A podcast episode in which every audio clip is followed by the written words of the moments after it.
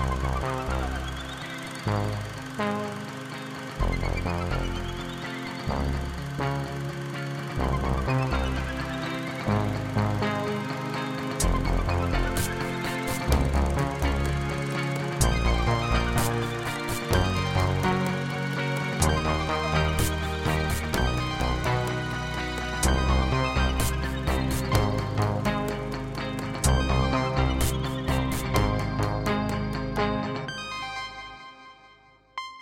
Bonjour, Éric Perron au micro de ce 49e épisode du balado de Cinébule.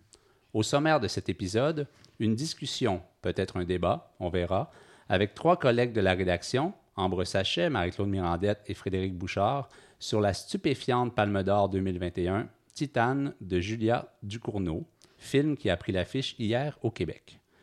À quelques jours de l'ouverture du Festival du Nouveau Cinéma, qui célèbre cette année son 50e anniversaire, nous recevrons deux collègues de la profession, Claire Valade et Louis-Paul Rioux pour échanger sur un demi-siècle de FNC, ADN de l'événement, moments forts, souvenirs, héritage. Et au cours du dernier segment de cet épisode, on vous indiquera quelques morceaux du FNC 2021 à surveiller et nous irons rejoindre notre collègue Zoé Prota qui mettra cette fois-ci son chapeau de directrice de la programmation pour quelques questions, quelques suggestions. Alors, on commence immédiatement avec Titane de Julia Ducournau, mais je salue d'abord la table. Ambre Sachet, bonjour. Salut Eric. Salut Marie-Claude Mirandette. Allô. Frédéric Bouchard, salut. Allô. Vous me permettrez de lire ce merveilleux synopsis de Titane. Après une série de crimes inexpliqués, un père retrouve son fils disparu depuis dix ans. Titane, métal hautement résistant à la chaleur et à la corrosion, donnant des alliages très durs je vous lis déjà un extrait d'un entretien de, du Cournot euh, accordé le 30 juin au magazine Trois Couleurs. J'ai vraiment essayé de faire un film qui décoche une flèche, qui soit avant tout une expérience dont on sorte comme d'une épreuve physique. Alors, euh, moi, je l'ai vu hier soir. C'est pour le moins éprouvant, mais j'aimerais que, juste pour prendre un peu la température des opinions autour de la table, parce qu'on s'en est pas parlé, pas du tout. J'aimerais savoir un peu quelques mots, vos réactions, puis ensuite on, démarre la discussion. Ambre. Ben, c'est sûr qu'elle répond euh, rapidement à, son, à, l'entretien dont tu viens de parler. Elle répond à, elle est fidèle à elle-même, on va dire. Euh, moi, j'ai été beaucoup moins enthousiaste que pour Grave, que j'ai revu aussi récemment, justement. Donc, on pourra en parler un peu plus tard, mais euh, moins enthousiaste, mais il y a quand même beaucoup de choses que j'ai aimées. Marie-Claude? Tu as raison de dire que c'est un film qu'on éprouve euh, mentalement, mais physiquement aussi. Euh, c'est un film dont il est difficile de parler sans le divulgacher, mais en même temps, il faut en parler parce que c'est un film qui a beaucoup fait réagir.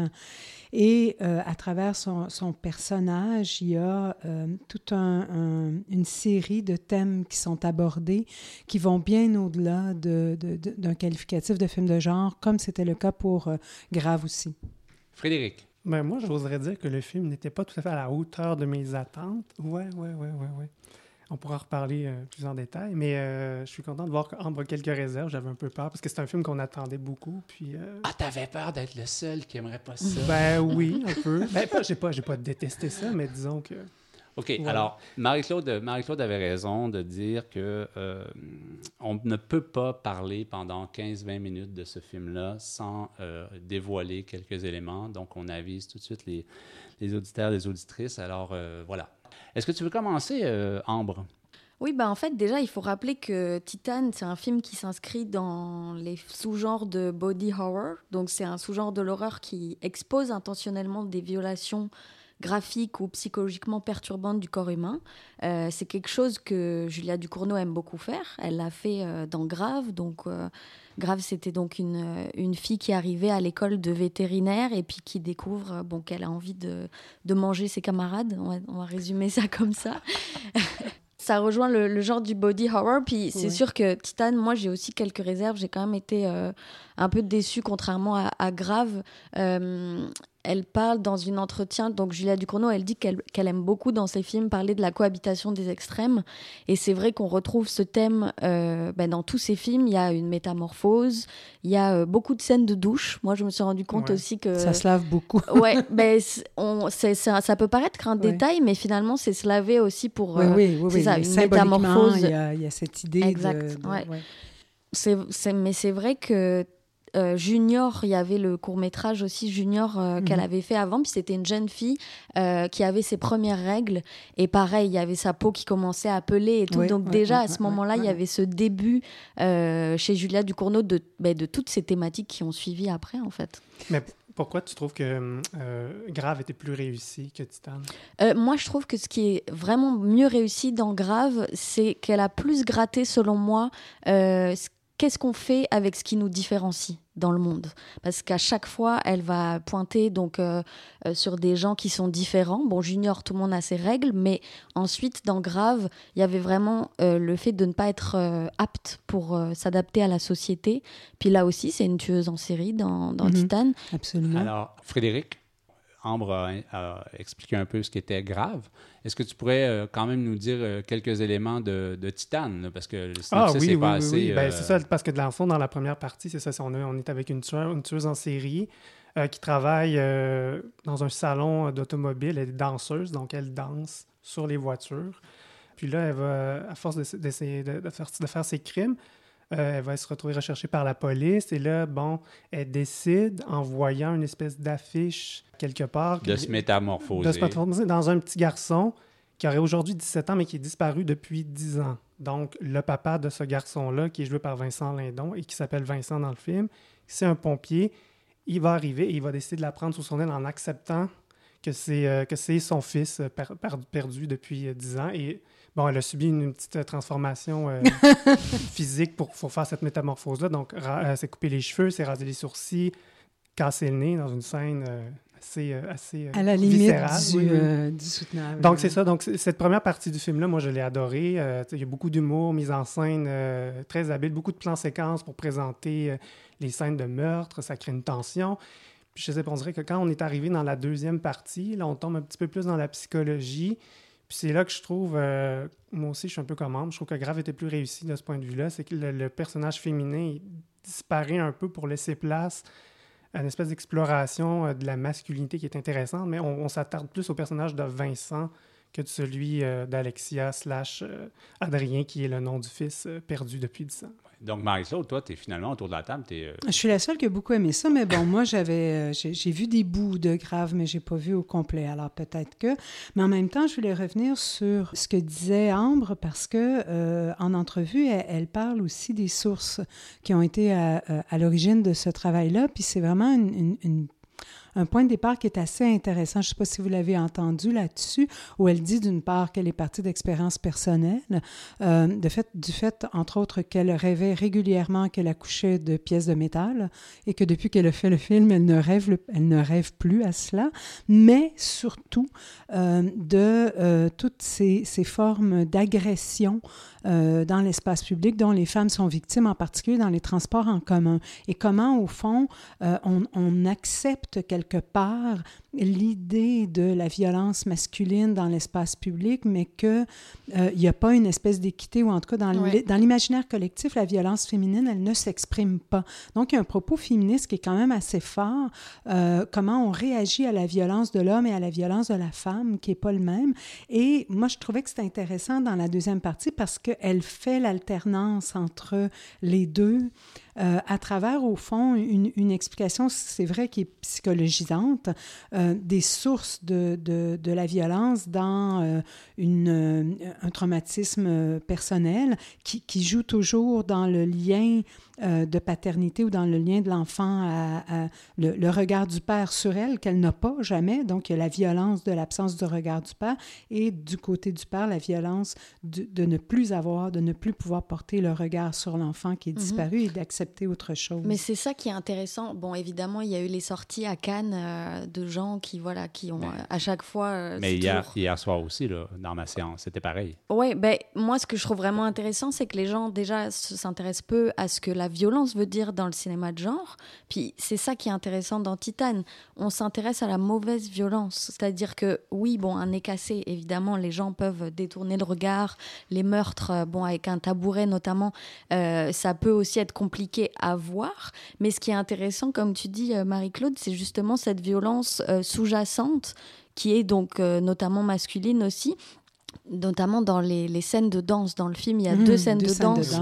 C'est ça. Et si on les met euh, ben, les unes à côté des autres, on les compare, puis on se rend compte qu'il y a une fluidité des genres entre les deux et que le regard masculin qui regarde la femme, ou en tout cas qui regarde euh, bon, les voitures slash objets, euh, il change complètement. Au début, c'est uh-huh. vraiment un regard de désir, et ensuite, ça devient un regard euh, gênant, malaisant. C'est vraiment une confusion, là, parce que c'est la deuxième scène, bon, restons un peu vague, mais c'est parce qu'elle n'est plus dans son identité de femme. Donc là, c'est avec ses, ses collègues masculins.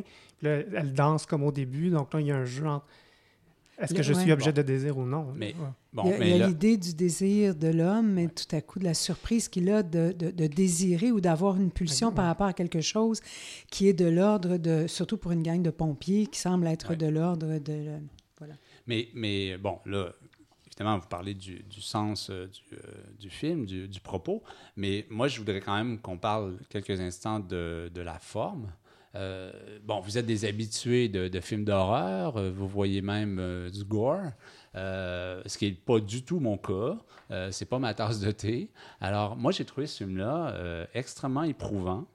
c'est la réputation que le film a. Ça vous a pas du tout perturbé, là? Ça vous a ben, Moi, si je peux y aller dans la question des attentes, là, on, a, on a, parlé vraiment de, de choc, de film choc. J'ai même vu les mots post-traumatiques. Mais euh, peut-être que c'est justement parce que j'en vois peut-être ah, trop. Tu es, trop habitué, toi. Je, veux pas, non, je veux, veux pas dire ça. Je veux vraiment pas dire ça parce que je veux dire, je, ne suis pas euh, imperméable à la violence. C'est pas ça que je dis. J'ai vraiment pas trouvé ça si éprouvant. il, y a des, il y a des moments où ça, ça, retombe, il y a des moments où on a carrément rigolé, il y a des moments très drôles, il y a des moments ben où il y a mm-hmm. une espèce de deuxième niveau qui... qui... Mais, mais je dis pas qu'il n'y en a pas je dis que c'est très éprouvant. Ou, dans le, le, le, malaise qu'on va ressentir, notamment quand il y a cette scène où, les, les, les, pompiers la regardent danser, mm-hmm. euh, on, on, va se mettre à rigoler parce qu'on se sent mal à l'aise, mais il y, a, ça aussi, c'est pas tout le temps, euh, euh, je me mets la main sur les yeux, là, il y a toutes sortes de niveaux. Moi, je trouvais qu'elle elle arrivait à, à, quand même assez bien jauger. Mais justement, on retrouve quelque chose qui est propre aussi à sa patte, c'est les ruptures de ton. Moi, je mm-hmm. trouve qu'il y en a quand même moins dans Titane que dans Grave, où, bon, Grave, il y avait des musiques notamment la musique dans Titan, est très lourde. Je pense que c'est ça qui rend le film aussi éprouvant, c'est qu'il y a vraiment une énorme lourdeur. Il y a la musique de chœur, donc euh, euh, c'est la musique originale de Jim Williams, je crois, qui a été fait dans tous ses films. Puis c'est vrai que là, les ruptures de ton sont plus courte, je trouve. Dans Grave, par exemple, parfois il y a des moments ben, durs et graves, justement, avec des petites musiques très guillerettes pour donc la rupture de ton. Puis dans Titane, euh, c'est vrai qu'on a moins ça. Bon, on a le fameux moment Macarena, euh, pareil, où l'humour côtoie constamment la mort. Mhm. Ça, c'est vraiment drôle. Puis Juliette Ducournau, elle a grandi avec des parents médecins. C'est ça qui est très intéressant, c'est qu'elle elle le dit en entrevue. Elle côtoyait la mort constamment. Elle était tout le temps la tête dans les bouquins de ses parents. Donc pour elle, la vie et la mort sont constamment euh, se côtoient. Oui, c'est drôle, que tu parles de la famille parce que moi, c'est ça qui m'a. Pour moi, c'est le, le, lien le plus fort entre Grave et Titane, c'est la question de la famille. Encore une fois, on va essayer de rester vague, mais pour moi, c'est vraiment ça. C'est la question de la filiation et de l'hérédité qui se joue surtout à la fin de Titan, mais c'est ça le propos de, Absolument. de Grave aussi. Moi, je l'ai vu comme un film, peut-être que je suis folle un peu, mais pour moi, c'est un film d'amour, un, film d'amour de soi et de l'amour de l'autre et de l'acceptation de soi et de l'autre dans toutes ses incarnations et dans même celle que... Euh, et puis, puis ce travail-là sur ce que je disais tantôt, l'absence du regard qui empêche de s'ancrer dans une, dans, dans une filiation et il y a l'idée d'une filiation, euh, euh, je dirais... Mais presque euh, échouée, parce oui, presque ben oui, parce qu'au fond, ça devient une filiation choisie à la fin dans le rejet chez de part et d'autre, ou forcée ou voulue de la filiation. Mais c'est vrai que la parentalité, en ayant revu Grave très récemment, j'étais contente justement de voir ce lien qui arrivait. c'est sûr qu'il y est moins avant, mais dans ces deux longs métrages-là, à la fin de Grave, la fin, c'est vraiment nous, en tant que parents, on n'a rien pu faire pour vous. Il faut que vous trouviez une solution. Et c'est un peu l'échec de la parentalité. Puis là, c'est pareil. Vincent Lindon, qui est méconnaissable, qui est incroyable, qui s'est jamais autant donné. Deux je ans, pense. deux ans de, deux ans oui, préparation. de préparation. Oui, ben, je voulais qu'on Mais c'est parle. je voulais- non, mais je voulais qu'on parle de l'interprétation, justement. Frédéric? Ben, rien à redire. Les deux sont irréprochables, pour moi. Ben, particulier- Agathe Roussel est Oui, c'est ça, complètement parce que c'est- incroyable. Dans la deuxième partie, c'est un rôle presque mutique aussi. Ouais, là, c'est ça. donc, tout passe par le non-dit. euh, Alors que c'est un premier, un premier rôle pour elle et, et elle cherchait ça, le visage inconnu, pour que justement la transformation ne soit pas perçue par le spectateur comme une espèce de travestissement en partant d'un Ouais. visage vierge Mhm. et d'un corps malléable à souhait.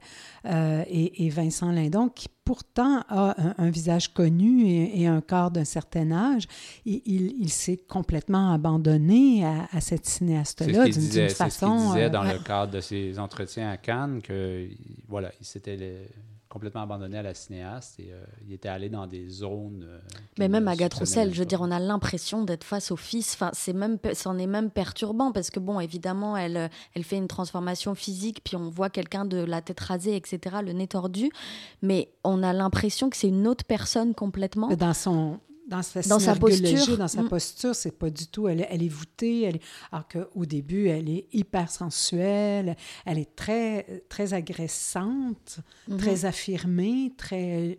Il y a tout un jeu mais- physique. Mais c'est- là mon plus. mais C'est ma, lecture du genre. C'est là où j'ai le plus de réserve. c'est- C'est-à-dire cette espèce de cohabitation entre la masculinité et la féminité. C'est que moi, on dirait que surtout dans la deuxième partie, on nous rappelle constamment la féminité. euh, en la se d'Alexia. bander. euh, Euh, non, tout simplement, c'est avec son ventre, sa maternité. Oui, Et puis moi, oui. la question, c'est ce qui, la question qui m'a hanté vraiment profondément à la fin du film. C'est- puis, puis j'ai pas de réponse. Là. C'est, c'est est-ce qu'on on en aurait- on, on l'a réduit à sa maternité pour définir sa, sa féminité? Mhm. Mais c'est vrai qu'on aurait pu faire ce film sans grossesse aussi, Ben quelque voilà, part. ben voilà. c'est- Ben, je suis pas sûre, parce qu'à la fin, il y a toute l'idée du don de soi, il y a toute l'idée de, de- ouais, je, je- sais pas, je sais pas. C'est, c'est une, c'est une bonne. Ouais, c'est- ouais. Ben puis de après, la- puis- puis de l'acceptation de la paternité aussi de l'autre euh, côté. Enfin, là, c'est délicat. Oui, c'est est ça, c'est de- ça. J'hésite, jusqu'où va-t-on Ouais. aller. Mais bon, OK. Euh, le, temps, le temps file. Euh, bon, vous n'avez pas vu évidemment tous les autres films qui étaient en compétition à Cannes, Euh, mais donc c'est c'est une palme d'or assurément qui n'est pas euh, consensuelle, en tout cas de, de- de- à date. là. Déçu, Ambre? Oui, moi je suis déçue parce que quelque part, j'aurais aimé Alexia du début. J'aurais aimé la suivre ailleurs en fait. J'aurais aimé qu'elle ne devienne pas Adrien, puis qu'on la suive euh, dans son, dans son périple. Après, il faut voir le film tel qu'il est, c'est comme ça qu'il est. Et moi j'ai été aussi déçue parce qu'effectivement, bon, il y a, il y a deux parties. C'est vrai que la Mhm. seconde partie nous emmène complètement ailleurs. Par contre, euh, Julia Ducournau dérange, continue à déranger, et c'est une palme d'or importante, notamment parce qu'en plus, elle, elle récompense un, un film de genre pour la première fois. Et de, de femmes pour la deuxième fois. Et de femmes depuis pour la Ben, non, mais il y a 30 eu Parasite, là, 30 ans. quand même. là. Oui, c'est ça, c'est ça, parce que Parasite, a- je pense que Parasite a marqué quelque Oui, oui. chose, là. Oui, a oui. ouvert la porte à ça. Ben, c'est sûr. Puis elle le disait elle-même dans, son, dans son discours. Je veux dire, elle dit merci de laisser rentrer les monstres. Tu sais, c'est quand même assez symbolique comme, euh, comme discours. ouais. Ben, c'est la deuxième donc Palme d'or accordée à une femme après Campion. Après. Puis si je peux juste ajouter, cette année, il y a vraiment quelque chose qui, qui se produit, là, parce qu'il y a aussi Chloé Zhao qui a gagné meilleure euh, réalisation, meilleur film aux Oscars. Il y a euh, Audrey Diwan qui avait gagné l'événement, la- le Lion d'or à, à la Mostra de Venise. Puis Alina Grigor, Grigor qui a gagné, avec un premier long métrage, La coquille d'or à San Sebastian. Donc, je pense qu'il y a quelque chose qui est en train de se produire cette année. là. Mais je veux rebondir sur ce que disait Ambre quand même un instant. C'est quand elle dit euh, J'aurais aimé qu'on suive la Alexia du début. Je pense que si on était resté avec Alexia, on, on reste avec une tueuse en série qui fuit et qui, et qui va probablement s'en aller vers un précipice. Mais c'est qu'on aurait pu explorer son espèce de, de, de sexualité autre. là. Ça, ça aurait été le fun de plonger encore plus profondément là-dedans. Puis je veux dire, moi, je suis prêt à m'attacher. Je veux m'attacher à une tueuse en série au cinéma. Ben là. ouais, mais bon, sa sexualité, euh, ça se termine toujours assez rapidement. là. Oui, oui. Non, mais c'est que dans la deuxième partie, c'est presque évacué. On, on a droit à une Mais scène, en euh, même temps, c'est ça qui est intéressant, c'est que le, tu te parlais de psychologisant Ouais. dans la seconde partie du film. Au début, ça allait pas tant que ça. Parce que on ne Non, sait pas. Elle a eu un accident de Non, voiture. c'est ça, c'est correct qu'on ait juste des pistes puis qu'on nous C'est explique. ça. Je vous Puis demande pas on- qu'on m'explique. pas Mais il y a beaucoup de déterminisme chez Julia Ducournau. C'est est-ce qu'on est méchant, est-ce qu'on est mauvais ou est-ce qu'on l'est, puis est-ce qu'on peut le, est-ce qu'on peut se changer aussi? Bon, Marie-Claude, euh, Palme moi- d'Or. Ben, moi, j'ai trouvé que, en tout cas, c'est un film que j'ai beaucoup aimé parce qu'il m'a amené toutes sortes d'émotions contrastées.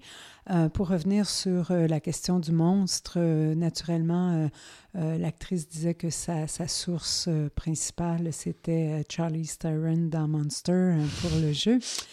Ça vous surprendra pas, mais moi, honnêtement, j'ai ri. J'ai presque chialé à la fin. J'ai trouvé qu'il y avait un moment où c'était c'était presque caricatural, puis en même temps, c'était émouvant. Euh, il y avait quelque chose de, de foncièrement beau dans le, dans, dans- l'espèce d'acceptation que les deux vont avoir dans cette scène euh, finale. Et euh, ne serait-ce que pour justement souligner un cinéma qui est différent et qui amène aussi une perspective féminine et féministe dans des genres où on n'a pas beaucoup, surtout en France, Ouais. l'habitude d'aller. C'est déjà assez sûr. audacieux, je trouve, que Cannes Bon, euh, ben, donc, fasse ça. OK, donc on s'entend qu'on s'entend qu'il y a un propos. Absolument. Absolument. Est-ce que je vais mettre tout le monde d'accord en disant que c'est quand même pas un film... En fait, que c'est un film pour public averti? Oui, mais. Ah, toi, je- Frédéric, t'es trop habitué. Non, non. Moi, je dis oui. Euh, oui et non. Excuse- Non, non, non. j'ai- mal compris la question. Je vais dire oui et non. Oui et non. Oui et non? Moi, j'invite tout le monde à y aller. Ouais. Ben oui, c'est sûr. C'est pour ça qu'on va au cinéma Ben oui. justement pour être dérangé. Mais ça, ça fait la job de ce qu'on attend d'un film. hein. Ah, j'ai bien aimé ce qu'a dit Ambre. On va au cinéma pour être dérangé. Donc voilà. Alors, si vous n'aimez pas être dérangé, n'allez pas voir. Et c'était pas par son voisin qui était en Non. train de texter. OK. Alors, euh, ben, merci beaucoup. Merci. Euh, Merci. Vous voyez, c'est- Merci. c'est- hein, mais en tout cas, il y a plein, plein, plein, plein de choses à dire sur ce film-là. Vous avez vu comment ça a passé très, très vite, ce premier segment. On fait une pause et on revient dans un instant.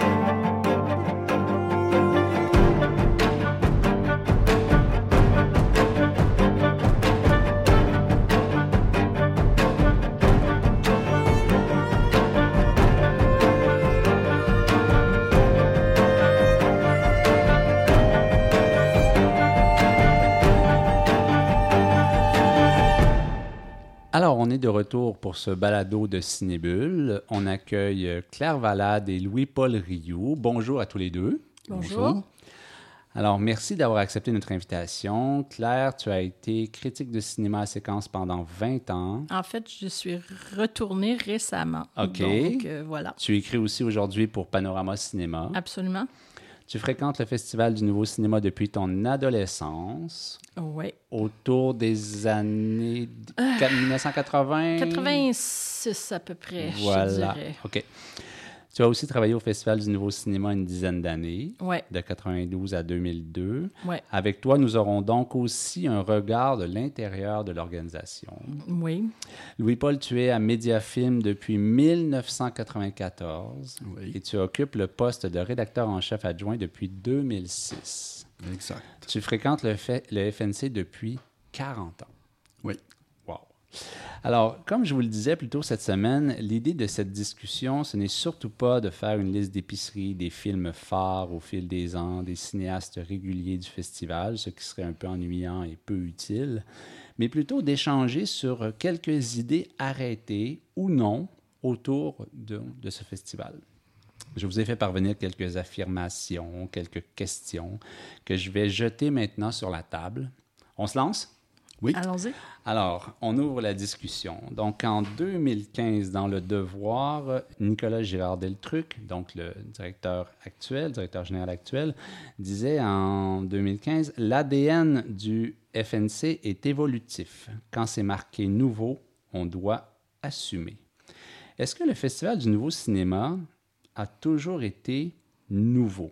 Est-ce qu'il a tenu sa promesse? Euh, moi, je dirais en fait c'est la question à 1000 pièces, comme on dit. Parce que euh, c'est la question qui, sous-tend le festival depuis euh, ses tout débuts. D'ailleurs, il ne s'appelait pas le Nouveau Cinéma au début, c'était le Festival du film underground.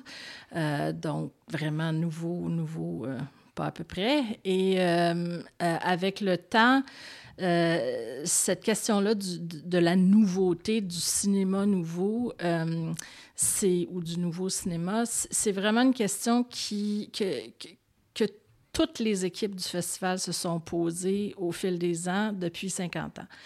Euh, et puis, par hasard, en faisant des recherches pour me préparer, je suis tombée sur un article d'Yves Rousseau dans Cinébule qui date de 1987 et Yves, il disait euh, euh, qu'il ne voulait pas s'étendre sur euh, les œuvres des cinéastes consacrés qui étaient programmés déjà en 87 au festival. Et parmi ces cinéastes consacrés de, cette édition-là, il nommait par exemple Paradianov, Olivera, Doyon et ainsi de suite. Donc, c'était déjà des cinéastes qui n'étaient plus considérés comme jeunes et frais, ainsi de suite. Mais en même temps, il faisait déjà partie, cinéaste aguerri, du festival dans les années 80. Il continuait en disant, euh, par contre, il reconnaît que leur film soit extraordinairement jeune, conjuguant maîtrise et liberté d'écriture. Donc, je pense que Yves Rousseau, illustre collègue d'il y a bien longtemps, euh, avait mis le doigt en fait sur ce qui est la notion de nouveau cinéma pour le festival depuis toujours. Puis je pense que c'est surtout ça qui le guide. C'est l'idée de, même si on peut euh, bâtir une œuvre qui va avec le temps devenir euh, plus assise, plus aguerri et ainsi de suite. Être capable de se renouveler. Être capable de se renouveler ou de, de repenser. Maintenant, est-ce que tous les choix que le festival a fait en 50 ans ont répondu à 100 à cette mission-là? Ça, ça, reste à voir. Louis-Paul. Mais bon. Ben, je dirais que mes, mes premières expériences au, festival, euh, donc au début des années 80, c'était beaucoup euh, Déjà, à l'époque, bon, c'était, euh, il y avait le, cinéma Le Milieu. Je ne sais pas si, euh, vous en souvenez. Non, ça n'existe plus. J'arrivais dans, des petits cinémas, le parallèle, le milieu, puis il y en avait un autre, si je me souviens bien, à l'époque. Puis, euh, c'était comme... bon, en marge du Festival des films du monde, c'était comme quelque chose de plus... niché. Niché, marginal, clandestin presque. Underground. Underground. Euh, je me souviens d'avoir, euh, cette année-là, découvert euh, trois films de, Raoul Ruiz, puis plein de, vidéos expérimentales. Puis, j'ai trouvé ça trippant. Tu sais, c'était, une découverte. je dirais que, ben, selon moi, la, mission a été, a été conservée, maintenue, je dirais, jusqu'au début des années 2000. Oh! OK. Oui. Euh, selon moi. Donc, il y a une euh, rupture, là. Il y a une rupture, là. Oui, parce que euh, à mesure que le, Festival des films du monde déclinait, les distributeurs ont permis au FNC d'avoir accès à, leurs films qui était, euh, bon, je ne sais pas, traditionnellement, la, section hors concours du, du, FFM. Et parmi ces films-là, c'était des films de prestige, certainement, mais pas nécessairement des films de nouveau cinéma. Oui. Puis, à cette époque-là, moi, je dirais que le, festival avait un peu, un peu perdu son âme. Je me souviens d'une conférence de presse où ton collègue, Martin Bilodeau, avait posé une question. C'était à l'époque où, euh, dans les conférences de presse, on pouvait encore poser des questions. Mm-hmm. Euh, c'était un film d'Agnès Jaoui. Je ne sais plus si c'était Le goût des autres ou Comme une image, mais il avait dit, il avait posé la question, il avait dit, est-ce que ce film-là, c'est du nouveau cinéma? Et tout, tout le monde savait que ce n'était pas le cas. Et ah, on voyait bien qu'à quelque part, là, le, le, FNC se servait aussi de gros titres pour. Euh, mais on pourrait tout de suite enchaîner sur l'idée la, avec le FFM. On mhm. pourrait tout de suite, parce que ce que je vous avais écrit, c'est pendant des années, le FNC a été dans l'ombre du populaire FFM qui attirait plus de public. Quand le FFM s'est mis à péricliter à partir du début des années 2000, tu en parlais, les institutions ont choisi de soutenir le projet dirigé par Alain Simard du Festival international de films de Montréal, FIFM, mort-né en 2005, plutôt que celui du FNC, ce qui venait confirmer l'idée que le FNC n'était pas assez grand public, qu'il demeurait un festival de niche. Ayant le champ libre depuis plus de dix ans pour occuper plus d'espace dans le paysage des festivals montréalais, est-ce que le FNC s'est davantage ouvert vers le grand public tout en conservant son identité singulière? C'est un peu ce que tu viens de dire, Louis-Paul, non? Oui. Oui, tout à fait. Et euh, ben, je dirais qu'à l'époque, euh, ben, Daniel Langlois, qui était, aussi au FNC, lui, euh, a opté pour le, projet du, nouveau festival d'Alain. Selon moi, il avait misé sur le mauvais cheval. Alain Simard n'avait aucune expertise dans, le monde du cinéma. Puis ça, ça, fait un festival euh, complètement bâtard. Puis. Euh, Morné. exactement, c'est ça. Mais, c'est dommage parce que peut-être que le, FNC aurait pu euh, prendre une nouvelle, une nouvelle voie, adopter une nouvelle identité. Mais le FNC, quand même, après, est allé plus grand public. En tout cas, un peu plus. En gardant son identité. Ben, c'était, c'était à cette époque-là, en fait, où, euh, il, reprenait beaucoup des films de Cannes. Puis, euh, ben, en fait, ce qu'il faut savoir ou comprendre aussi, c'est que euh, dans les années 90, c'est, on est un très petit milieu hein, ici au Québec en termes de cinéma. Je parle évidemment pas en termes de production uniquement, mais sur le plan de la distribution. Euh, de l'exploitation des salles et ainsi de suite. Et puis Montréal avait toujours été une, euh, plaque tournante du cinéma pour, euh, au Québec, en particulier du cinéma européen, du cinéma français bien sûr, mais du cinéma européen en général, du cinéma étranger at large, comme on veut. Là.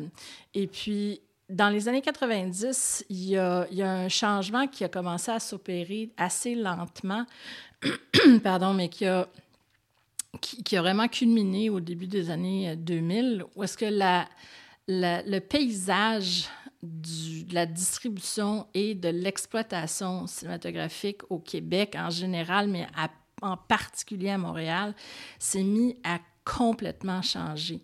Il y a un nombre énorme de salles qui ont fermé, euh, les unes après les autres, des salles commerciales, mais des salles aussi non commerciales. On parle des, des cinémas d'art et d'essai, des salles qui étaient devenues des, cinémas de répertoire. Euh, il y en a eu euh, une, des fermetures cycliques absolument sans arrêt.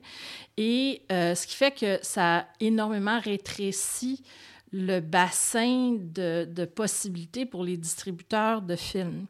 Et les distributeurs de films qui utilisent des festivals pour lancer leurs chevaux euh, de course euh, pour les saisons euh, de l'automne et ainsi de suite, bien évidemment, ils se, retrouvaient avec plus de salles, avec des choix déchirants à faire, et ainsi de suite. Et puis tout ça, c'est intrinsèquement lié à, l'évolution du FFM, à l'évolution du FNC et de la façon dont les choses se sont peu à peu transformé. Et puis c'est, je crois, à partir de ce moment-là, vers 94-95, où est-ce qu'on s'est rendu compte qu'il n'y avait plus de salles pour sortir certains films qui n'étaient pas suffisamment grand public euh, pour attirer des foules comme Indochine, qui avait tenu l'affiche pendant un an et demi, ou, euh, mais en même temps qui n'étaient pas non plus des, des, films tellement marginaux que ça pouvait sortir uniquement un soir à la cinémathèque. Genre, j'exagère, mais c'était un peu comme ça. Ce qui fait que,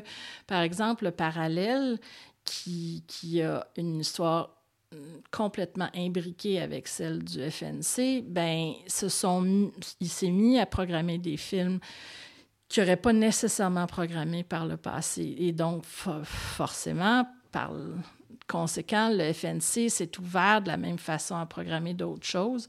Et avec le temps, ça a encore plus augmenté. Quand Excentris est rentré dans la, dans la danse, dans la danse euh, en 2000, euh, ça a encore plus changé les choses parce que Excentris, sa mission était vraiment collée à celle du FNC et puis ce qui fait qu'il y avait un, aspect qui était vraiment euh, de, chercher le nouveau, le nouveau cinéma, les nouvelles écritures, la nouveauté, ainsi mais aussi avec une ouverture vers autre chose qui soit plus accessible pour un plus grand public, mais sans être oui quelque chose de, convenu, et ainsi de suite. Encore une fois, est-ce que ça a été le, cas à 100 Ça, c'est toujours... Non, c'est sûr que l'excentrice a servi Louis-Paul de, vaisseau amiral, quelque part. Absolument. Mettait la table. Oui, tout à fait.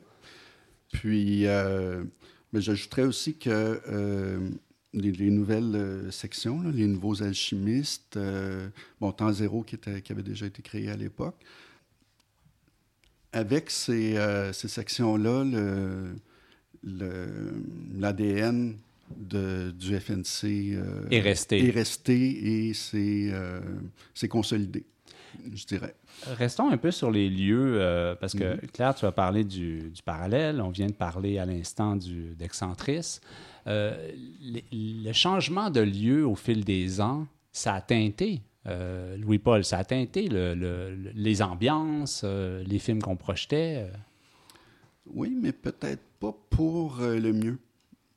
Parce que le, petit parallèle sur Saint-Laurent était très convivial, était, était chaleureux. Et arrivé avec Centris, qui était... Mais combien, combien de places? 100 places? 96. 88. Ah, ben, je sais. 88? Ah bon? OK. Ah bon? OK. Ouais, Non, non, mais je veux juste pour le, rappeler aux gens. Là. OK. Continue. 96. Continue. Oui. Euh, 88, pardon. Euh, ben, c'est ça. C'est. Euh, à cette époque-là, euh, il y avait comme. comment je pourrais dire?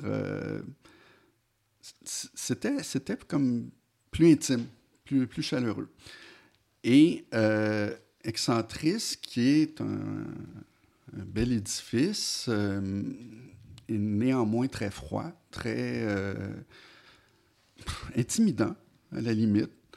Et euh, à partir de, du déménagement dans Excentris aussi, l'organisation du festival est devenue aussi plus rigide. On était loin de l'underground. Exactement, c'est ça. Ça permettait de, de, présenter plus de, de films bon, qui pouvaient attirer euh, plus de public. Ça, c'était une bonne chose. Mais euh, moi, je dirais que euh, c'est peut-être plus la part du, cinéma du parc, puis euh, l'Impérial, beaucoup moins le quartier latin, en passant. Ben oui. qui ont redonné un souffle. Claire, t'en penses, quoi, le, retour, l'arrivée du parc dans le décor? Oui, ben en fait, je suis, je suis plutôt d'accord parce que, mais en même temps, faut pas non plus tomber dans le, la, nostalgie, euh, de se dire c'était bien mieux quand les salles étaient minuscules. Je sais que c'est pas du tout ça que, que tu dis, Louis-Paul, mais euh, ce que je veux dire, c'est que c'est vrai qu'avec Excentris, il y avait des, des avantages considérables, euh, mais c'est tout à fait vrai aussi qu'il y avait une rigidité de par le lieu même qui fait que ça, ça a forcément teinté l'expérience, l'ambiance qu'on avait du festival, c'est sûr. Mais en même temps, je pense que le FNC, ce qu'il faut, euh, ce qu'il faut savoir, puis ce qui est peut-être un peu moins vrai aujourd'hui, c'est que c'est un festival du boulevard Saint-Laurent. Puis au-delà des salles de cinéma, qu'on soit loin du boulevard Saint-Laurent ou sur le boulevard lui-même, il y, avait cet esprit-là dans les années excentriques. il y avait une énergie. Il y avait une énergie du boulevard Saint-Laurent qui était une énergie euh, débordante, mais aussi extrêmement diversifiée. Il y avait de tout. Il y avait des gens euh, qui hurlaient dans la rue, euh, et puis on sortait, puis il y avait des madames en, en loup-boutin. Fait c'est ça, le boulevard Saint-Laurent, ou en tout cas, c'était ça. Et je crois que le FNC quand on parle de lieux beaucoup plus que ces salles, sauf peut-être le parallèle, euh, c'est ça, c'est cet esprit-là d'éclectisme et de, euh, de vouloir occuper l'espace avec le cinéma. Et d'une certaine façon, je pense que ça a perdu ça un peu après l'excentrice. Euh, et puis, parce que c'est vraiment beaucoup plus éclaté maintenant, il n'y a plus de centre névralgique du festival. et puis, Sauf que là, maintenant, avec la nouveauté de l'estival cet été, qui, y a, je sens qu'il y a peut-être une volonté d'essayer de retrouver un esprit d'investir l'espace par le cinéma. On verra euh, ce que le temps en fera, mais euh, c'est ça, pour le moment, en tout cas. Mm.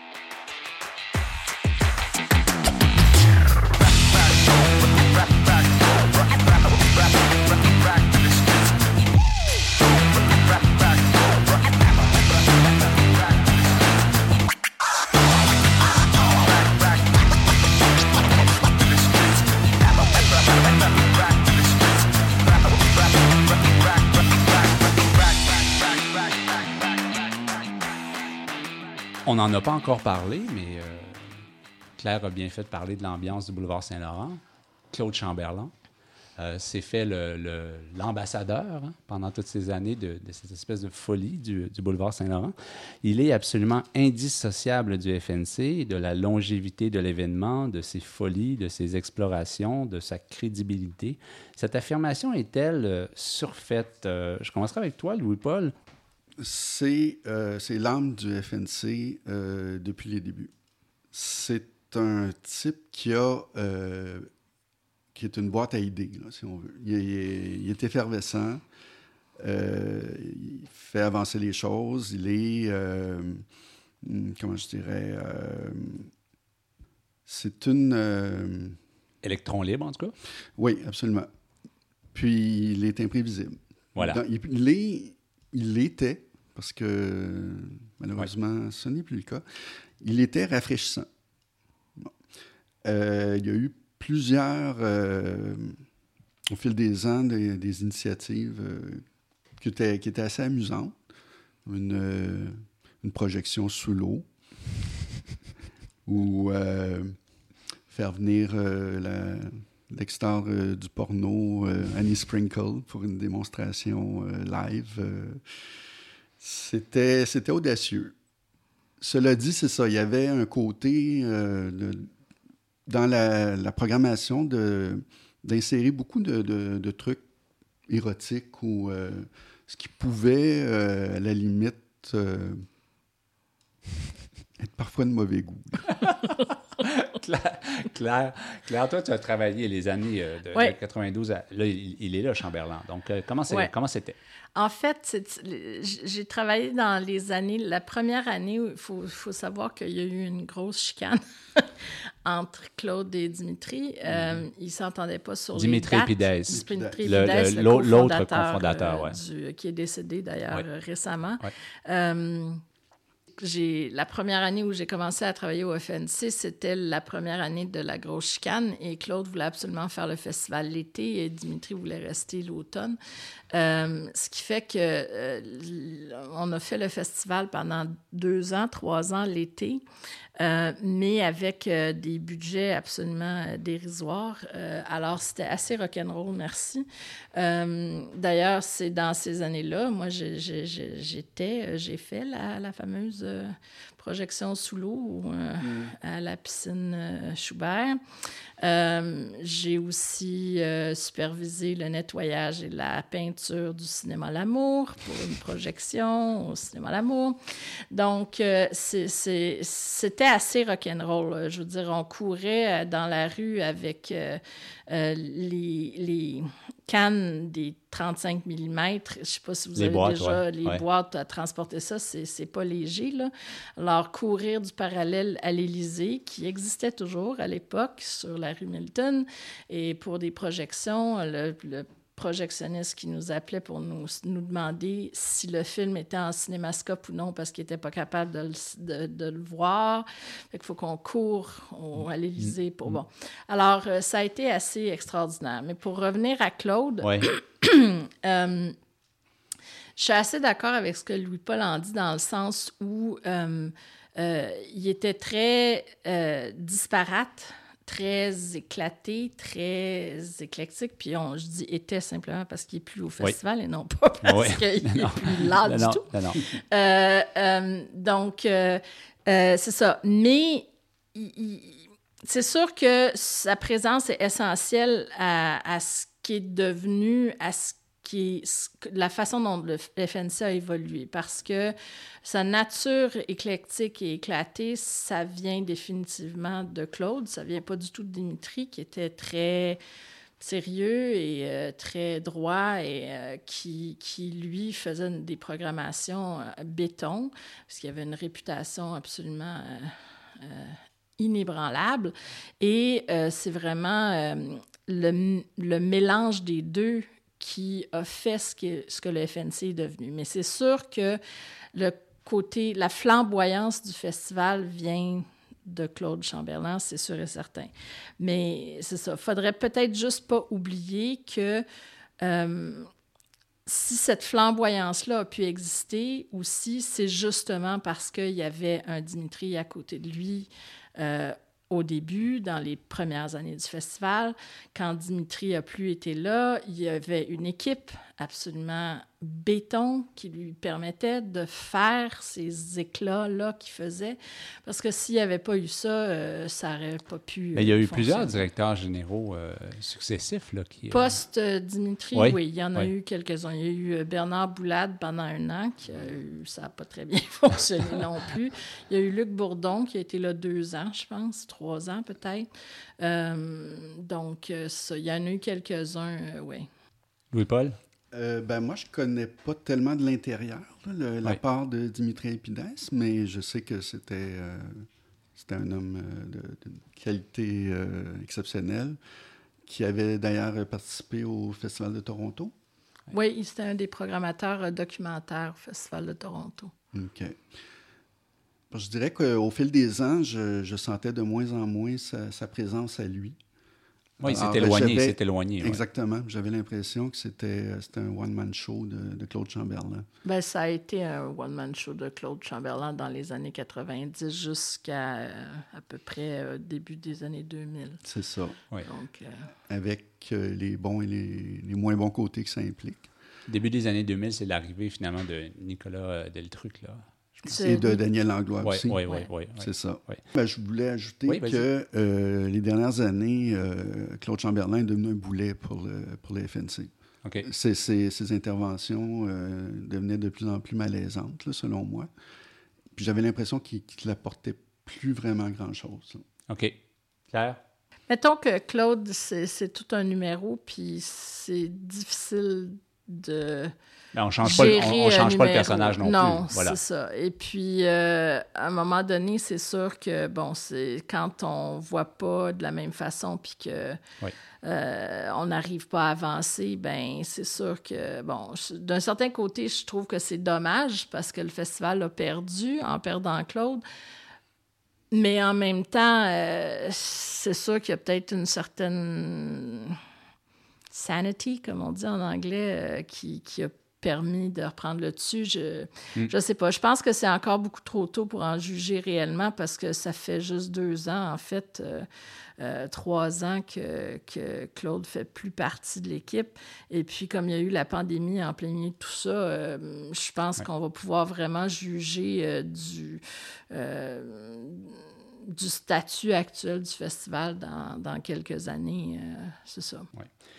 Euh, vaste question euh, maintenant. Euh, Selon vous, le FNC, est-ce qu'il a modifié la cinéphilie montréalaise au fil des années?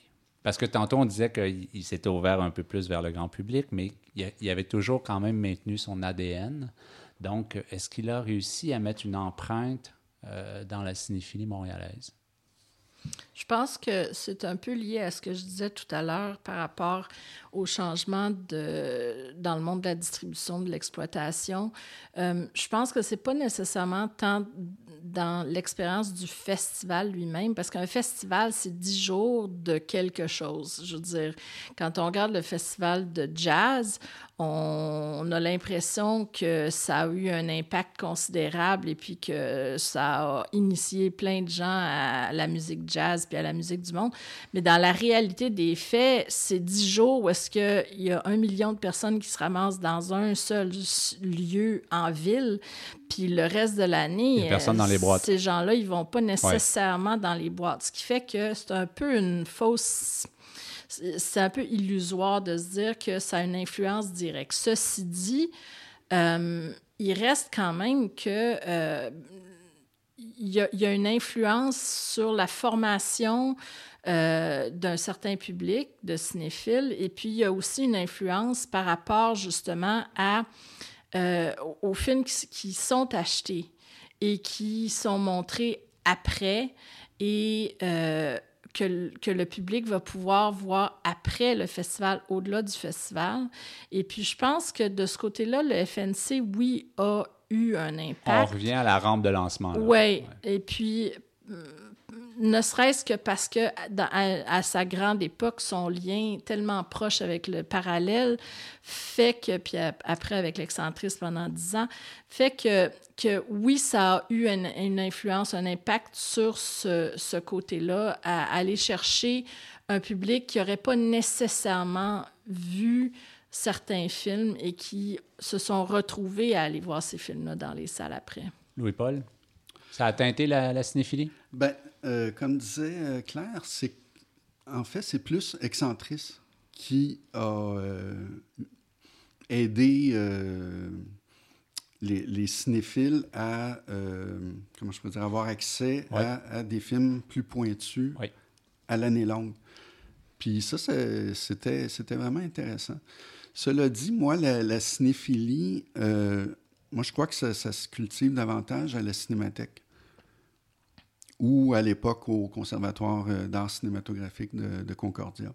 Parce que à ce moment-là, on a euh, une vision là, plus globale de, la filmographie de- des grands réalisateurs. Puis, mais évidemment, le, le FNC contribue aussi en faisant la promotion là, de, de films plus audacieux, plus, euh, plus euh, innovateurs, plus... euh, comment je pourrais dire? Plus marginaux, euh, Ben, pas tant marginaux, mais plus. euh, ben moins commerciaux peut-être. c'est ça, plus Ouais. éclatés, plus. euh, qui sortent de l'ordinaire. Je vous ai demandé de, de nous euh, rapporter trois souvenirs, votre podium finalement, vos meilleurs moments au FNC depuis que vous le fréquentez, un film qui vous a jeté à terre, une entrevue marquante, une rencontre stupéfiante, une anecdote de coulisses ahurissante. Alors, euh, si on y allait rapidement, euh, tu veux commencer avec ton premier, Louis-Paul? Oui, je dirais que tout récemment, j'ai eu un choc esthétique, acoustique, visuel, avec Jeannette de Bruno Dumont. OK. De voir la, la- la jeune Jeanne d'Arc euh, se mettre à être bagnée là, euh, sur du death metal euh, en transe, euh, ça m'a complètement jeté à terre. C'était... euh, ouais. Claire? Euh, ben moi, en fait, j'ai des souvenirs euh, de festivalière, mais j'ai aussi des souvenirs euh, de travailleuse du FNC. Euh, Pige, pige dans les mon deux. Premier, euh, Mon premier souvenir, en fait, c'est euh, mon souvenir, euh, mon premier souvenir vraiment de festivalière du- de, qui, qui allait au, au festival. Et puis, euh, c'était la projection de Désordre de euh, Olivier euh, son premier long métrage. Euh, il était présent, il était d'une timidité absolument à couper au couteau. Il parlait tellement bas qu'on entendait à peine, et puis la projection était au milieu, qui était une salle, je pense, de 50 places. Alors, c'était incroyable. Mais j'avais, je pense, c'était en 87, j'avais... euh, 17, 18 ans, plus ou moins, et puis euh, ça m'avait complètement jeté à terre. Un autre souvenir, Louis-Paul? Euh, ça aussi, c'est assez récent. C'est euh, dans euh, les sections là, des, euh, des œuvres de réalité virtuelle, là, le, Oui. le Oui. FNC Lab. Euh, je ne me souviens pas du titre, malheureusement, mais c'était. euh, on avait le, le casque de réalité virtuelle. On, avait l'avatar d'une personne de l'autre sexe et on se retrouvait dans, dans un, un univers avec des, des géants qui menaçaient de nous écraser euh, à tout moment sur une espèce de planète euh, inconnue, euh, mais magnifique. Puis la, précision de, de, de, cette œuvre-là, euh, c'était ahurissant. Et- et- j'aime- ça que tu dis, je me rappelle pas du titre. J'adore ça. Ah oui, Non, mais c'est parce que c'est quelque chose qui marque, c'est l'expérience qui exactement. marque. Et exactement. on est complètement dans l'ADN nouveau cinéma, nouvelle expérience. Claire?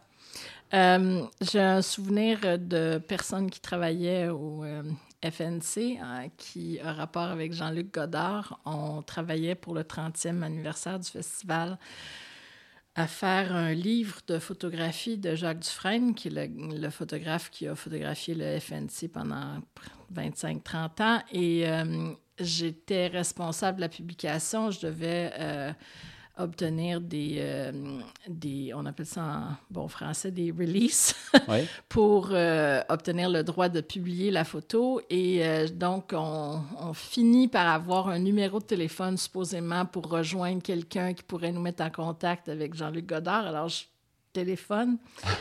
Et le téléphone, ça répond et ça dit oui, hello. Et puis je fais, mon Dieu, mais c'est Godard. et je, je, je fais, mais de toute évidence, qu'en tout cas, fait que je dis, est-ce que je pourrais parler à M. Jean-Luc Godard, s'il vous plaît? Puis là, il y a comme un silence de deux secondes, puis il fait, il n'est pas là présentement. Et bref, là, j'ai, mais évidemment, il y a une voix tellement reconnaissable que je savais que c'était lui. Et puis, sauf qu'il voulait pas que je, il voulait pas que je lui parle comme si c'était lui. Alors, j'ai eu une conversation de 10 minutes avec Jean-Luc Godard à lui expliquer pourquoi je téléphonais, pourquoi j'essayais de le rejoindre pour obtenir sa signature, et lui qui me parlait à la troisième personne comme si c'était pas lui. C'était surréaliste et absolument extraordinaire. Euh, Louis-Paul, ça va être dur à battre. Oui, euh, absolument. Alors, Mais, euh, mais ça aurait été bien que tu l'enregistres. Oui. En fait, moi, c'est plus un, un souvenir euh, moins heureux. Euh, J'étais en 2007 euh, membre du jury de la QCC au FNC. Puis le, samedi, le, soir, on remettait le, prix à XXY de Lucia Puenzo. Et euh, l'après-midi, il y avait le film Ice Cream de Jean Leloup qui était présenté. Et moi, je voulais aller voir le film suivant, que, je, je- encore là, je ne me souviens pas du titre, parce que de toute façon, je ne l'ai pas vu, puis j'en ai aucun souvenir. Ouais. Mais c'était un film asiatique. Puis, euh, vraiment, là, il, il était sur ma liste, là, puis, et même d'ailleurs, je, je devais en faire la critique. Et après le- la présentation du film de, de Jean Leloup, Claude Chamberlain euh, a invité Jean Leloup à faire une prestation à la guitare et il prenait son temps, puis il y avait beaucoup de plaisir et, euh, et au fond, il se foutait des gens qui attendaient pour voir le film suivant, qui, qui, qui a sûrement commencé une heure en retard et que je n'ai finalement jamais vu. Et c'est à cette époque-là, je me suis dit, non, Claude Chamberlain, là, il a, il a fait son temps. OK. OK. Euh, Claire, Euh, un dernier souvenir? Un dernier souvenir, ben euh, j'ai euh, un souvenir euh, aussi euh, assez impérissable d'une projection de Secret World, le film concert de François Gérard sur le, le- de Peter Gabriel, le concert de Peter Gabriel, dans la rue, devant le parallèle, sous une pluie torrentielle, où est-ce qu'il y a personne qui est parti. Tout le monde est resté pendant toute la projection, euh, absolument trempé jusqu'aux os. Et euh, il y avait Manu Dibango qui était là, qui était le, le, le batteur, je pense, de, ou je sais plus, en tout cas, un des Euh, non. musiciens de Peter Gabriel. Manu Katché? Peut-être, je me souviens plus. En tout cas, et puis euh, ce qui était présent est pour présenter le film avec François euh, Gérard et euh, et il n'en revenait pas que les gens restent là. Et puis euh, François lui avait dit euh, ben euh, c'est Montréal. c'est comme ça. Merci beaucoup à tous les deux d'être venus euh, partager euh, votre opinion sur les, les 50 ans du FNC et vos souvenirs. Merci avec beaucoup. grand plaisir. Oui, merci Eric.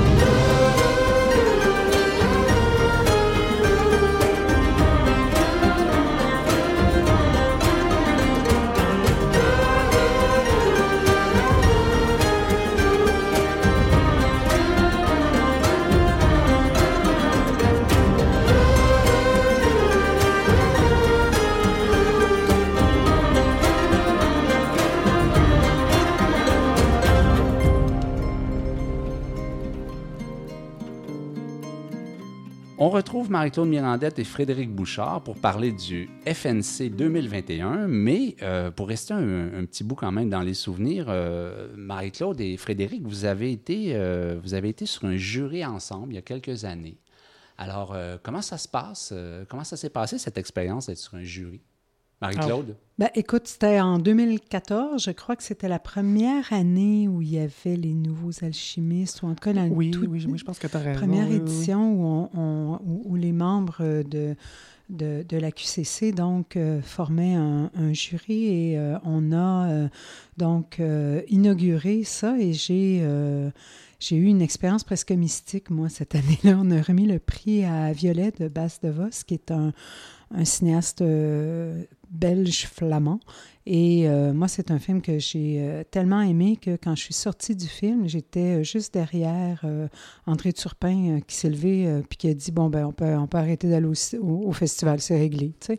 Et moi, j'étais tellement chamboulée par le film que je devais dix minutes après aller dans la salle à côté voir l'adieu au langage de Godard et Godard a foutu le camp contre une longue marche sur le Mont-Royal avec de la musique pour donner la chance à ce film-là de se déposer. De se Et, déposer euh, en toi, ouais. oui, puis après ça, euh, de mémoire, j'étais allée voir euh, réalité, euh, un truc de réalité virtuelle. Et toi, Frédéric, tu étais sur le même jury? On était sur le même jury. Puis, moi, ben, le souvenir que je garde de ça, c'est que c'était assez unanime. Là. Je veux dire, quand il est venu le temps de, de faire notre espèce de top 3, je- les trois, on était sur Violette de Base de Bas. C'était Ça a été, je pense, à 45 secondes. Ah oui, on n'a pas, on pas discuté, on n'a pas débattu. C'était d'une évidence monumentale. Puis je me souviens aussi que euh, Marie-Claude avait, pour faire écho à ce que Claire et euh, Louis-Paul disaient plus tôt, c'est que Marie-Claude avait ramené la notion de nouveau cinéma hmm, quand, quand, juste avant qu'on déballe nos sacs. Oui, c'est ça. c'est pour moi, c'est il faut que ça soit pas, pas, nécessairement un jeune cinéaste, mais une signature nouvelle qui, me, qui renouvelle l'expérience cinématographique. Et ce gars-là, c'était son premier long métrage. C'est quelqu'un qui faisait des vidéoclips de skater. Et son personnage central est un jeune garçon qui fait du skate en compétition, mais qui va être euh, confronté à la mort d'un proche euh, dans un centre commercial. Un truc ridicule. Ils se font écœurer par d'autres jeunes. Et c'est toute la difficulté et le mal-être que ce garçon va avoir et qui est filmé avec des moments de skate euh, sur soleil couchant qui sont fabuleux. C'était trop beau. Mais vous avez été jury sur d'autres festivals aussi, non? Est-ce que là, c'était plus, là, plus marquant comme expérience? Ben moi, ça, parce que ça a été vraiment pour moi la découverte d'une nouvelle écriture, d'un nouveau cinéaste. Ça, c'est quelque chose de, de, fantastique. Je l'ai fait euh, au FFM, euh, j'ai fait à Regard, euh, je l'ai refait ensuite, deux ans plus tard, au FNC. on avait aussi donné un prix à, un film polonais magnifique qui s'appelait The Sun, The Sun Blind in Me, d'un couple, Anka et Willem Sasnal, et c'était une espèce d'adaptation libre en Afrique Afrique noire euh, de l'étranger de Camus, mais ça, ça garde une force, une puissance. C'est un des plus beaux souvenirs que j'ai du FNC. OK. Moi, j'avais fait euh, un jury à QCC aussi, mais pour Fantasia l'année précédente, 2012 ou 2013, je me souviens plus trop. Puis, euh, ben moi, ben, c'est un concours de circonstances, mais on n'avait pas discuté. Il n'y avait pas eu de discussion physique. Là, c'est arrivé avec le, quand on l'a fait pour le FNC. Donc, déjà, ça, c'était une plus-value d'emblée. Même si j'ai été un peu discret dans les débats, j'ai bien aimé euh, cet échange. Et il y avait, je crois, Robert Daudelin comme troisième. Donc, c'était vraiment euh, intergénérationnel, notre discussion. OK, merci. Alors, euh, on va aller rejoindre Zoé Prota, donc directrice de la programmation. On va parler de l'édition 2021. Bonjour, Zoé. Bonjour. Écoute, dans le dernier balado, tu nous disais que tu voyais évidemment, tu as beaucoup, beaucoup, beaucoup de films sur des plateformes parce que c'était, c'était ton travail, euh, mais euh, que tu ne rejetais absolument pas la salle. On est tellement heureux de revenir en salle. Et je t'ai vu hier soir en salle. Oh, tu y étais également. oui, j'y étais et, euh, à la fin, j'ai dû partir parce que j'ai eu une journée de fou. Mais, mais je voulais savoir, t'en as pensé quoi, toi, de Titane? Oh mon Dieu. Euh, euh, on dit que c'est un film qui divise, euh, que les gens adorent ou détestent. Moi, ni l'un ni l'autre, en fait. je, suis, je suis très critique de ce film que j'ai trouvé extrêmement bordélique et qui, au final, malheureusement, m'a laissé un peu indifférente. C'est un peu triste hein, quand on parle de films choc et de films coup de poing et de claques dans la, dans la face. Ce n'est pas ce que j'ai reçu hier, mais par contre, j'y ai trouvé quelque chose que je n'y attendais pas. J'ai beaucoup ri. Donc, c'est déjà ça. Oui, c'est vrai que ça, ben, ça détend des fois de rire euh, parfois pendant ce film. oui, exact. Exact. écoute, euh, Zoé, est-ce que ton festival est prêt? Mon festival est tout à fait prêt et 100% prêt. Euh, en fait, euh, ce qui nous reste uniquement, c'est quelques petites surprises qui vont arriver cette semaine. Mais sinon, euh, toute la programmation est donc dévoilée maintenant et on est prêt. En fait, on est prêt, oui, on, est, on était 100% prêt à faire un festival en temps de COVID, donc avec des jauges de salles réduites, des îlots simples, des îlots doubles, bref, un casse-tête absolu pour la billetterie. Et là, c'est salle, salle pleine autorisée. Ben voilà, donc là, en fait, on est comme en train de s'ajuster. Donc, je dis qu'on est prêt, mais mine de rien, mes pauvres collègues à la billetterie, à la production, euh, c'est un sacré défi. En fait, on aura tout connu au FNC. On aura connu l'annulation à une semaine euh, de distance l'année dernière. On aura connu encore des changements cette année. Bref, il n'y a jamais aucun plan sur lequel on peut compter. Et c'est vraiment la preuve qu'on se retourne sur un scène devant n'importe quoi. oui, mais c'est le Festival du Nouveau Cinéma, donc euh, vous vous adaptez aussi. C'est les nouveautés, c'est les ajustements. Euh, qu'est-ce qu'on ne devrait pas manquer, Zoé? Euh, c'est la troisième programmation que tu signes. tu, mm-hmm. es là depuis 2019. Donc, mm-hmm. qu'est-ce qu'on ne devrait pas manquer cette année? Si tu t'avais à me donner trois titres, par exemple? Trois titres, mon Dieu, mais c'est vraiment difficile parce qu'en plus, cette année, euh, les gros non, les grands réalisateurs, les grandes réalisatrices sont aussi de, de retour quand même. L'année dernière, il y avait beaucoup de films qui avaient été repoussés vu, euh, vu la pandémie. Euh, donc, on a autant cette année du nouveau cinéma de découvertes plus pointues, plus recherchées, des découvertes, des curiosités, que du cinéma vraiment à grand déploiement. Donc, euh, mais je vais essayer rapidement de sortir trois titres. Euh, ben, dans les incontournables, moi, euh, vraiment un must pour moi, c'est le Radeau de Judée, c'est l'ours d'or de la Berlinade, Bad Luck Banging or Looney Porn. C'est un film incroyable. On parlait donc il y a deux secondes de la Palme d'or de Cannes, mais il faut pas oublier qu'avant, il y avait la Berlinale qui a vraiment fait l'ours d'or de l'audace. Ils, sont plus habitués à nous faire l'ours d'or de, de l'audace que la Palme d'or de l'audace, mais quand même, cette année, celle-là, cette cet ours d'or est assez incroyable. Donc, Radu Jude, c'est un réalisateur roumain euh, que j'aime beaucoup, euh, qui a vraiment une carrière euh, vraiment très originale. L'année dernière, au FNC, on avait un documentaire d'images d'archives de l'époque Ceausescu qui s'appelait Uppercase Trend qu'on avait au festival. Puis il est déjà de retour avec une comédie formaliste tournée en temps de pandémie qui parle de vraiment tout ce qui est euh, notre contemporanéité. On parle de, euh, slut shaming, on parle de pandémie, évidemment, on parle d'une professeure de lycée qui est, euh, dont une vidéo pornographique a leaké sur Internet et elle doit faire face à ses, euh, à ses étudiants et surtout parents des étudiants. Donc, on parle de conformisme, on parle du patriotisme outré, on parle d'hypocrisie, de tout ce qui est laid chez l'être humain mais avec un grand éclat de rire salvateur. Et c'est aussi un film très formaliste euh, qui ressemble à rien d'autre. Donc ça, vraiment, comme dans Les Incontournables, pour moi, c'est vraiment un must. OK, redis-nous le euh, titre. Bad Luck Banging or Looney Porn. Donc, euh, ça, c'est vraiment top. Euh, sinon, bon, évidemment, il faut que je cite euh, au moins un titre de, de la compétition internationale. un film un petit peu plus classique, peut-être. J'ai envie quand même de parler de Great Freedom de Sébastien Meise. C'est un réalisateur autrichien.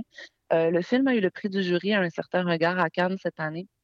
C'est un drame carcéral qui en fait euh, suit un, homme euh, qui a passé pas mal toute sa vie en prison euh, en raison de son homosexualité parce que en Allemagne de l'Ouest jusqu'en 1968 l'homosexualité était en fait, c'était pénal. Il y avait un article qui t'envoyait droit en prison si tu étais condamné pour acte déviant.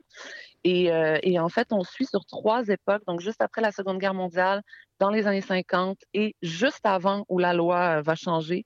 On suit un, homme qui, en fait, euh, passe sa vie en prison. Il retourne toujours parce qu'il ne veut pas. Euh, il ne veut pas renoncer à son identité, il ne veut pas renoncer à ses idéaux d'amour pur et de liberté. Et, ce personnage, c'est comme une, fleur qui pousse sur un tas de fumier. Euh, quelqu'un qui a vraiment un cœur pur, mais qui traverse des décennies en prison. Euh, Franz Rogowski, c'est peut-être le meilleur acteur euh, allemand contemporain. Il y livre une performance sublime. Et même si j'ai dit que le film est un petit peu plus classique, il y a quand même une très belle construction sur les trois époques qui sont vraiment mêlées ensemble. Donc, une très belle écriture. Et vraiment, au niveau du drame carcéral, qui est quand même un genre assez balisé, là, on est vraiment sur quelque chose de super émouvant. Euh, qui réinvente euh, bien le genre. Donc ça, c'était vraiment euh, un gros coup de cœur. Et puis sinon, un seul autre titre, mon Dieu, mais c'est comme... Ah ben oui. Ben, un seul autre titre. Vas-y, vas-y, OK. Ah ben OK. Bon, alors, un film plus radical, tiens, allons-y. L'année dernière, on donnait notre Louvre d'or au réalisateur ukrainien Valentin Vassianovich, qui est vraiment un grand nouveau talent. Euh, et il est déjà de retour avec un deuxième long métrage, en fait, euh, qui était en compétition officielle à Venise. Et donc, on a réussi à l'attraper euh, dernière minute. Le film s'appelle Reflection. C'est un film qui encore nous parle de la, guerre entre l'Ukraine et la Russie, donc la guerre toute contemporaine, qui, n'est presque même pas encore terminée, donc, en tout cas, bref, dont on ressent encore les stigmates. Et en fait, Valentin Vassianovich, ce qui est super intéressant, c'est qu'il ne fait pas des films de guerre, il fait des films d'après-guerre. Euh, comment sont les gens quand ils ont vécu ça, vécu des horreurs, comment ils se reconstruisent? C'est des films de, stress post-traumatique et euh, c'est des films qui sont très formalistes avec vraiment des images picturales d'une beauté mais saisissantes. On est vraiment face à des tableaux vivants. Euh, c'est très dur. Reflection, c'est l'histoire de ce chirurgien qui est volontaire sur le front de la guerre et qui se fait kidnapper et qui ensuite est échangé dans un échange de prisonniers, mais tout ce qu'il a vécu pendant sa captivité, vraiment des choses atroces, il va devoir se reconstruire et retrouver un semblant de, de, personnalité propre et aussi sa, sa vie familiale avec sa, sa jeune fille adolescente. C'est un film très dur, mais franchement, pour les amoureux du cinéma contemporain, là, Valentin Vassilyevitch, c'est un des plus grands talents actuels, puis ses images sont tellement belles, c'est douloureux, mais c'est d'une splendeur visuelle. Euh. Donc ça, c'est comme un, incontournable FNC parce que c'est notre gagnant de l'année dernière, puis il est déjà de retour avec un film qui est encore plus fort peut-être. Donc euh, c'est vraiment, euh, c'est vraiment un, de nos champions. Voilà. Ben merci pour ces propositions, Zoé. Tu sais que je suis avec Frédéric Bouchard et Marie-Claude Mirandette autour de la table. Bonjour les collègues. Bonjour. Frédéric, tu as une question pour Zoé. Ben oui, Zoé, je voulais te demander, parce que tu, tu, tu, nous as toujours partagé ton rapport, disons, complexe par rapport à Gaspard Noé. Puis cette année, vous lui... oui, oui, oui, oui, Puis cette année, vous lui faites euh, une place de choix, trois œuvres. Oui. Pour, pour qu'est-ce qui a mené un peu à ça? Mais oui, tu m'attends au tournant avec Gaspard Noé, mais oui, écoute, écoute, mais, mais tu le sais en plus, j'en avais déjà parlé, je crois. Euh, Lux Eterna, moi, c'est un film que j'ai beaucoup aimé. En fait, c'est un, film qui est vraiment particulier, qui a un format particulier. Là, c'est un genre de très court long métrage ou un petit moyen métrage. Euh, je l'avais vu à Cannes il y a deux ans, mais c'est un film qui est resté euh, complètement inédit. Euh, on aurait beaucoup aimé le présenter l'année dernière, et donc on est vraiment content de pouvoir enfin le faire. Et ça, c'est vraiment un film qui est très chouette. c'est un film le film. Donc, on est sur un plateau de tournage. Euh, la réalisatrice, c'est Béatrice Dalle. Euh, l'actrice principale, c'est Charlotte Gainsbourg. Puis, on est dans une situation de crise. Là. Rien ne va plus. Et en plus, c'est un film de sorcière. Donc, on est dans vraiment la super émotion. C'est tout est plus, plus, plus. Bon, on est quand même chez Gaspard Noé, faut, faut l'avouer. Mais moi, j'ai vraiment accroché à fond à la proposition formelle. Ça finit par genre cinq minutes de stroboscope attention aux épileptiques dans la salle, je vous le dis, ce ne sera pas pour vous. Mais c'est vraiment comme, et, j'ai trouvé que la forme très courte, en fait, ça marchait hyper bien. Donc, dans les trois, euh, Lux Eterna, c'est vraiment mon coup de cœur, mais sinon, bon, Irréversible, c'est la réinversion, donc c'est inversion intégrale, donc c'est le remontage euh, en chrono que Gaspard Noé a refait de son film qui était si célèbre pour être justement en ordre chronologique. Donc, ça, c'est une curiosité. Et sinon, ben, Vortex, ça, c'est son film de cette année. Et ça, alors là, c'est complètement différent parce que là, on est vraiment dans un film sur la fin de vie, la mort, le deuil, et euh, c'est quand même avec Dario Argento dans le rôle principal. Donc ça, c'est pas c'est pas un Gaspard Noé comme tous les autres, euh, mais euh, franchement, c'est aussi vraiment à voir. Donc, on a comme trois, trois visions de Gaspard Noé cette année. Puis on est très chanceux de les avoir ensemble et de pouvoir les présenter en salle. Yes, enfin. On profite euh, de toi encore quelques instants, Zoé. Marie-Claude a une question aussi. Bien, je me demandais, euh, tu, connais mon amour pour la section des nouveaux alchimistes, s'il y avait quelque chose en particulier dans cette section-là qui te semblait un incontournable. Moi, j'ai listé euh, quatre titres, mais j'avais voulu savoir, toi, dans ce que tu as vu, qu'est-ce qui te semble avoir? Ouais, ben moi, mes trois coups de cœur euh, dans Les Nouveaux Alchimistes, c'est euh, Eski, le film de Manqué la Blanca, euh, mm-hmm. et The Child of Plomo de Daniel Davila. Donc, je les mets ensemble un peu parce que ah c'est ben deux films d'Amérique du Sud, en fait, qui explorent un peu le rapport au territoire et en fait le rapport aussi au territoire ben, non cédé des mm-hmm. communautés autochtones en Amérique du Sud. Donc, évidemment, pour nous ici au Canada, on est en plein dedans. En Amérique du Sud, c'est quelque chose qui est encore moins, une parole qui est encore moins libérée qu'ici. Ça commence, tu sais, il y a des choses qui se passent, mais les films, en fait, abordent ces thématiques-là vraiment d'une manière très poétique et très nouveaux alchimistes. Donc, on n'est pas dans des films militants, le stricto sensu, mais c'est quand même le cas parce que dans Eski, par exemple, on parle d'une station de ski dans, les, Andes oui, dans les deux, ça se passe dans, dans, les montagnes et dans les stations de ski. On a l'impression que Force Majeure a fait des petits euh, du côté de l'Argentine et du Chili. Oui, puis c'est ça. Puis on se rend compte qu'en fait, c'est que ces territoires-là sont pleins de légendes et d'âmes et euh, d'histoires et de culture, et qu'en fait, des intérêts occidentaux blancs y ont construit des stations de villégiature où les gens du cru, en fait, ne peuvent même pas euh, accéder en tant que loisir. Ils y travaillent, euh, cheap labor, évidemment. Et en fait, le lieu possède encore une âme. Et, et, ces films-là ont un, flirtent un petit peu avec le fantastique et même mm-hmm. l'horreur par moment parce que le territoire se révolte en fait. Et c'est très, très beau à voir. Et sinon, mon autre euh, coup de cœur des, nouveaux alchimistes, c'est le, c'est le film de Uldus Baktiosina Tsarevna Skaling parce que ça, ah c'est un délire visuel. C'est une jeune réalisatrice russe. Elle est aussi artiste visuelle. C'est un premier film. Elle a tout fait, la réalisatrice. Elle a fait les costumes, les décors, les maquillages. Et on est dans un univers issu des contes de fées russes traditionnels. Euh, où une jeune femme, en fait, passe une espèce de porte, c'est un peu Alice au Pays des Merveilles, elle se retrouve dans le monde du conte, et à ce moment-là, elle passe un concours pour devenir la fille du tsar. Et c'est un délire opulent de costumes, vraiment dans toute cette richesse baroque, orthodoxe, russe, classique, avec vraiment des dorures, des perles, des tissus d'une richesse incroyable. Et c'est des vignettes, en fait. Et, c'est aussi très drôle, c'est très divertissant, c'est complètement absurde. Donc, Eye Candy, régale pour les yeux, humour euh, complètement décalé, un film qui ressemble à rien. Donc, euh, c'est vraiment euh, trois, trois films que je, je, recommande énormément chez les nouveaux alchimistes, mais il y a aussi des films qui sont plus expérimentaux, évidemment, classiquement dans la section. Mais ça, c'est trois films qui m'ont vraiment, vraiment marqué. Ah ben, Zoé, les, trois étaient dans ma liste aussi. Ah, bon. mais voilà. Alors, euh, Zoé, tu connais ta programmation par cœur. C'est vraiment hallucinant. hey, Zoé, Zoé, merci beaucoup. Merci. Et euh, on te laisse. Euh, le festival commence dans quelques jours. On te dit un gros merde. Merci tellement. Merci. Salut, bye bye. À bientôt. OK. Est-ce qu'il vous reste des, des, des, suggestions à nous faire, Frédéric et Marie-Claude, rapidement? Je pourrais en rajouter un dans la même section, justement, qui s'appelle euh, The Penultimate de Jonas euh, Kerup Jon. C'est un film danois euh, et euh, ça raconte l'histoire euh, d'un inspecteur qui relève des compteurs d'eau et qui va se retrouver coincé dans un immeuble lugubre. Et on dit de ce film qu'il évoque à la fois les films de Roy Anderson et les animations de Nicky Lindroth Van Bar. Alors ça, c'est wow, j'ai vraiment trop hâte. Frédéric. Euh, ben moi, j'irais euh, avec Red Rocket du réalisateur Sean Baker. Moi, j'ai été un fan fini de Tangerine et de Florida Project. Donc, ce, ce, ce, prochain film-là, je l'attends énormément. Euh, il y a aussi Mulholland Drive que je veux voir.